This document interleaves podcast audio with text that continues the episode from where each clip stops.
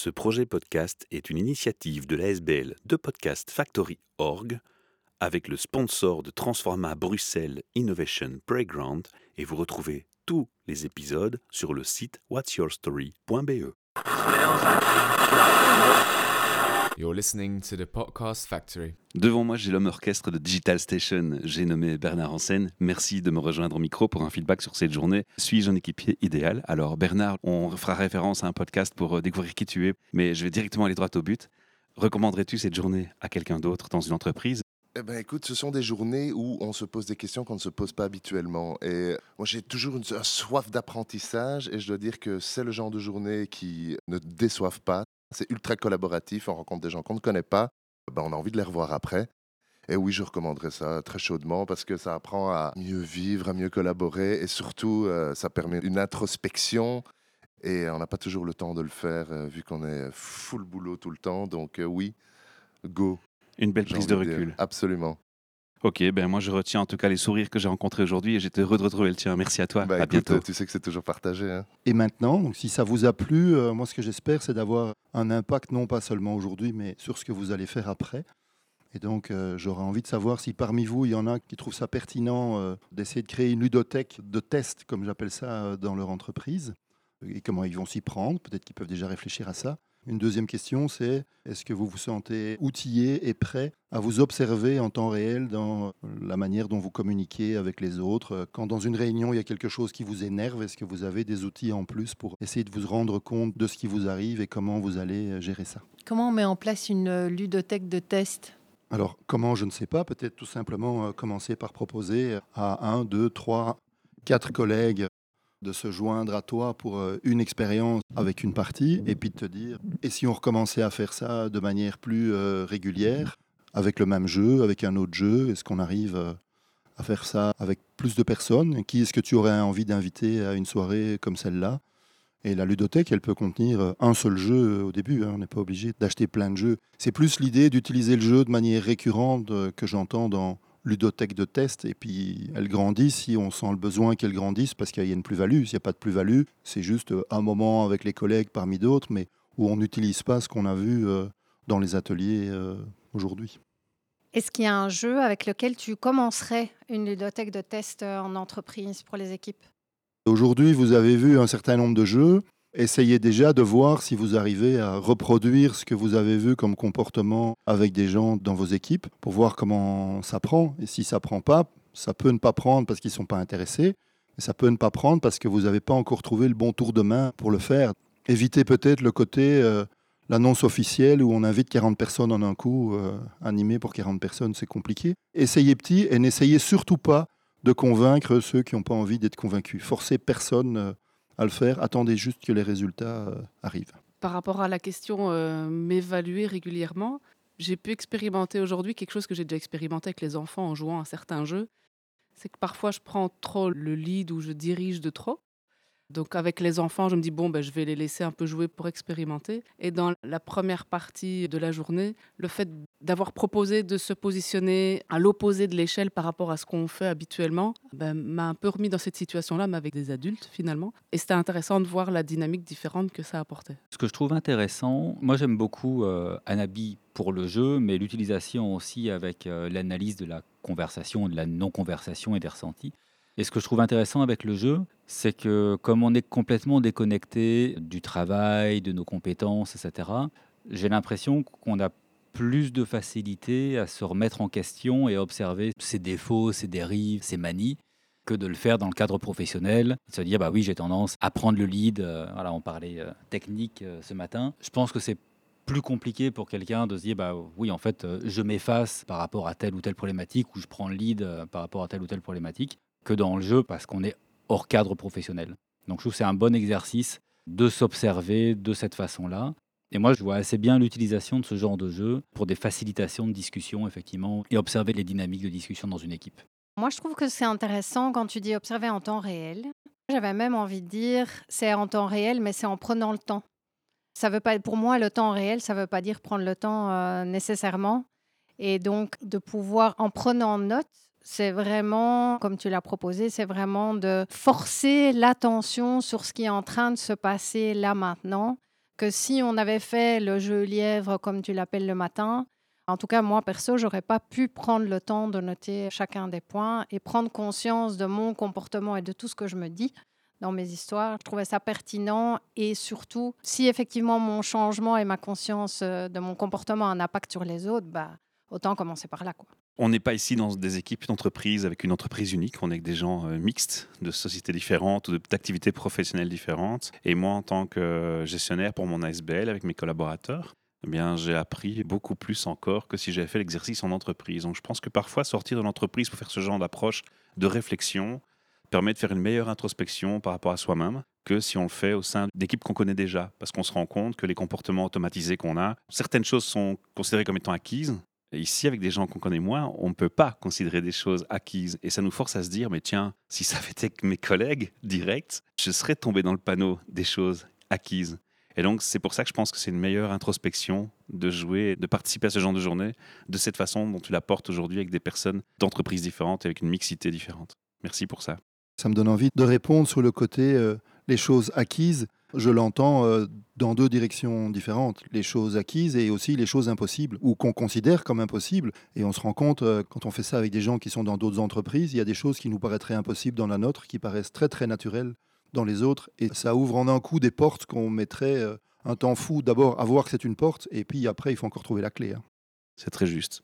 Moi, je me pose une question euh, toujours sur la ludothèque. J'ai l'impression quand même on a vécu quelque chose quand même d'assez questionnant. On est en groupe, il y a une zone de sécurité qui s'est créée par la formation et j'aurais une crainte, ça serait de me dire euh, en quoi euh, ça pourrait être un genre de manipulation que de dire voilà, je lance des jeux au boulot et puis je vous observe parce que moi, j'ai appris à, m'observer à, co-observer et à partager de l'observation.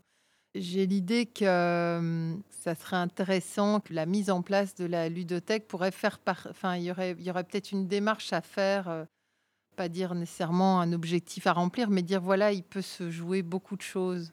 Il y a quelque chose qui me mettrait pas euh, tout à fait à l'aise de le faire en ayant euh, vécu cette journée euh, avec vous aujourd'hui et de pas avoir partagé cette journée avec des personnes au boulot et de déployer un projet quoi. Voilà. Est-ce que par rapport à ça, il y a des recommandations ou des expériences qui pourraient dire autre chose?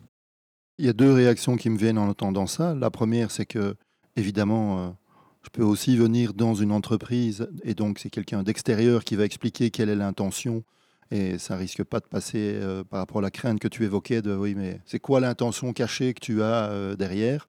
Quand c'est quelqu'un d'extérieur qui vient le faire, euh, c'est peut-être plus facile à faire.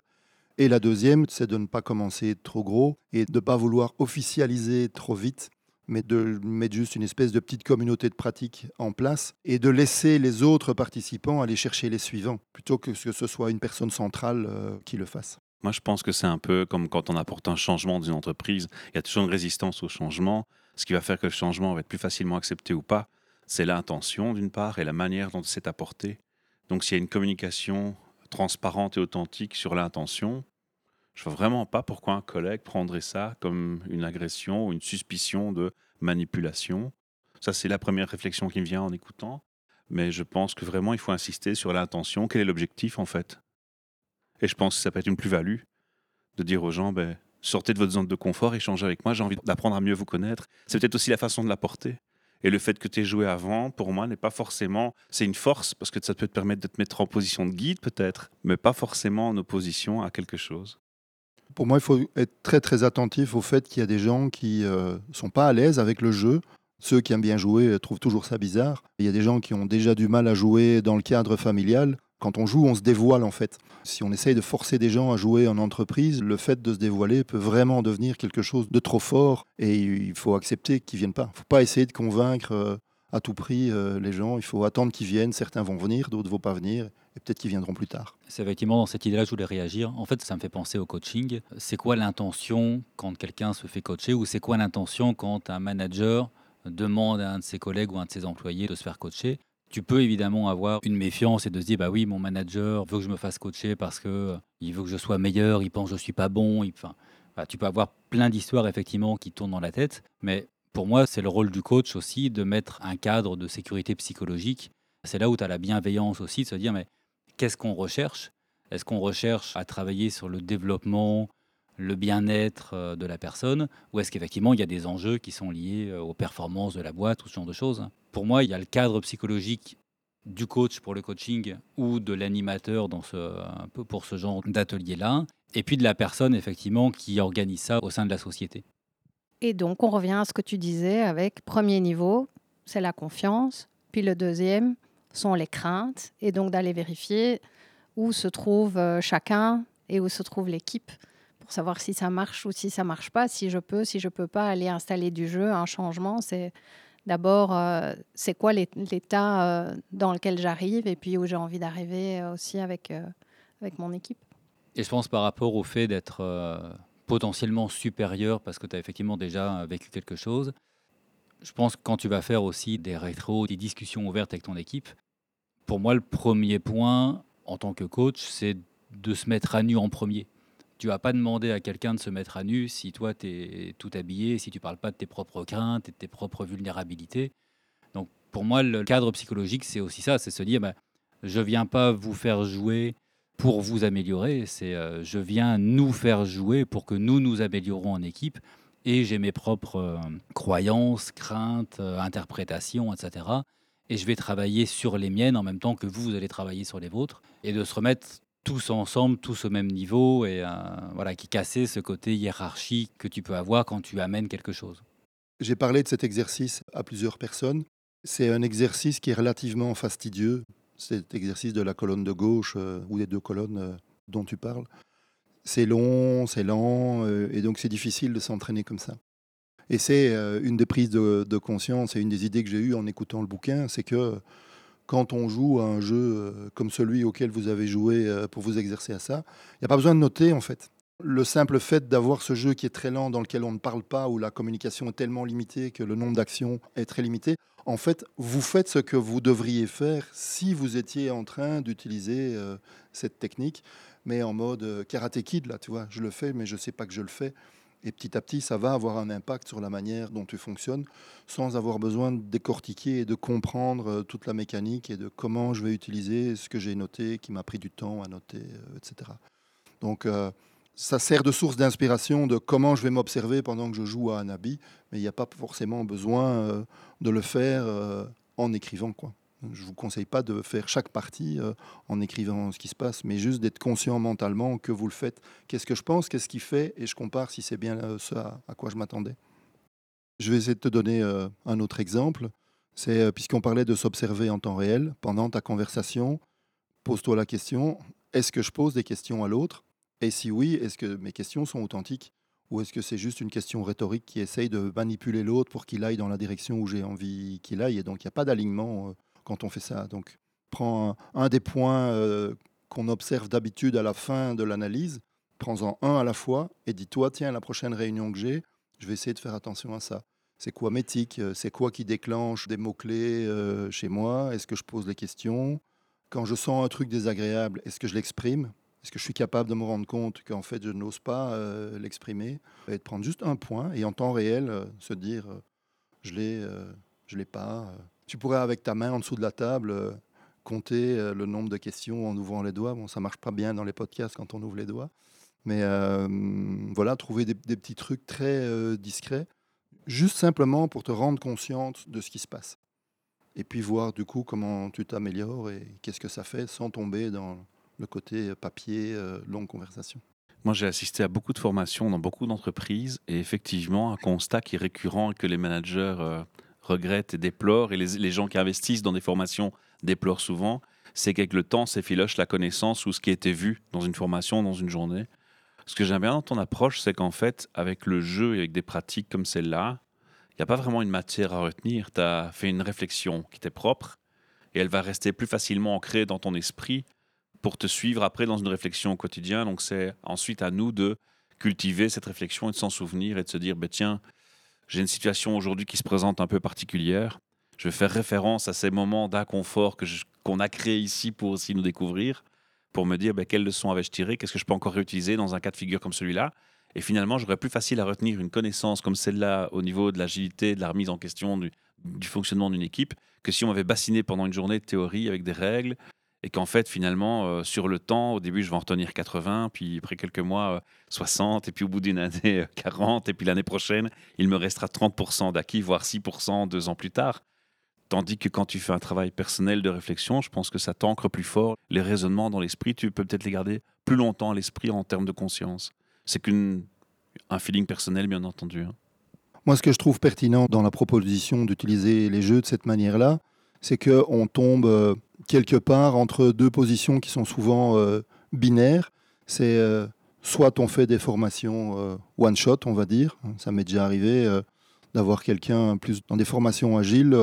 on propose à quelqu'un de suivre une formation et son manager dit Ah ben non, il a déjà une formation d'un demi-jour là-dessus il y a quatre ans, il va pas le refaire. Comme si en un demi-jour, on avait tout appris et que quatre ans après, on, on s'en souvenait. Mais évidemment, ça a un coût. Donc si à chaque fois, il faut ramener euh, une personne, un facilitateur euh, pour le faire, c'est un coût. Et ici, il y a euh, quelque chose un peu entre les deux. Je ne sais pas pourquoi, j'ai une image de corde à linge qui me vient à l'esprit. Il y a des piquets qui se répètent et puis on tend une corde entre les deux. Et la corde entre les deux, c'est quoi? Ben, C'est l'occasion de jouer entre vous ou à l'intérieur de l'entreprise. Effectivement, si on laisse la ficelle descendre, elle va à un moment donné toucher le sol. Et ça, ça ne plaira pas au funambule que tu es qui a l'habitude de marcher sur les cordes. Ouais, si elles sont trop molles, ça ne va pas non plus. Mais voilà, donc euh, oui, peut-être euh, faire venir un facilitateur euh, régulièrement pour euh, relancer, avoir d'autres perspectives en fonction de ce qui se passe. Ça pourrait être un coût intermédiaire, mais avec ce côté récurrent et, et on progresse et pas on pense qu'en apprenant le- les choses une fois, c'est bon, c'est acquis pour la vie. On n'est pas encore dans Matrix où il suffit de remettre la carte mémoire euh, avec toutes les compétences. Merci Eric. Alors pour nous quitter, rapidement, un petit mot-clé pour résumer la journée. Ton prénom? Geoffrey, Alors Geoffrey, ton mot-clé, ce serait? La convivialité. Je te rejoins, c'est bien. Ton prénom? Denis. Denis. Est-ce que tu as un mot-clé pour résumer ta journée? Et ça peut être fait avec le rire, parce que je sais que tu avais envie de rire. Enrichissant. Ouais, très enrichissant. Avec différents jeux, différentes situations. Et voilà. Je vais te demander de te présenter. Mirabelle. Alors Mirabelle, ton mot-clé, ton, ton mot pour résumer cette journée, ce serait lequel? J'en ai deux. Ressourçant et questionnant. Questionnant, j'aime bien. Je suis assez d'accord aussi. Alors je vois une charmante personne venir vers moi. Je vais lui demander son prénom. Julie, Alors Julie, on a bien rigolé ensemble aujourd'hui, on était proches l'un de l'autre. Et je vais te demander pour cette journée de me résumer avec un mot-clé, ton impression, ton sentiment, ton vécu. alors d'abord, je dirais un consentement trop mis. Donc, euh, mélange de compromis, de consensus et de consentement, euh, tout en même temps. J'adore. Plus sérieusement, je dirais vraiment bah, ludique, euh, je ne peux pas passer à côté, évidemment. Et c'est percutant. Et j'ai envie d'ajouter le mélange de conscience et confiance. Nous étions donc pour cette journée à Digital Station, qu'on remercie pour leur accueil, ainsi que Bernard Hansen, qui est un incontournable des lieux, qu'on remercie également pour sa contribution et sa participation. Merci Eric de Cosso et félicitations. You're listening to the Podcast Factory. Ce projet podcast est une initiative de l'ASBL de Podcast Factory Org avec le sponsor de Transforma Bruxelles Innovation Playground et vous retrouvez tous les épisodes sur le site whatsyourstory.be.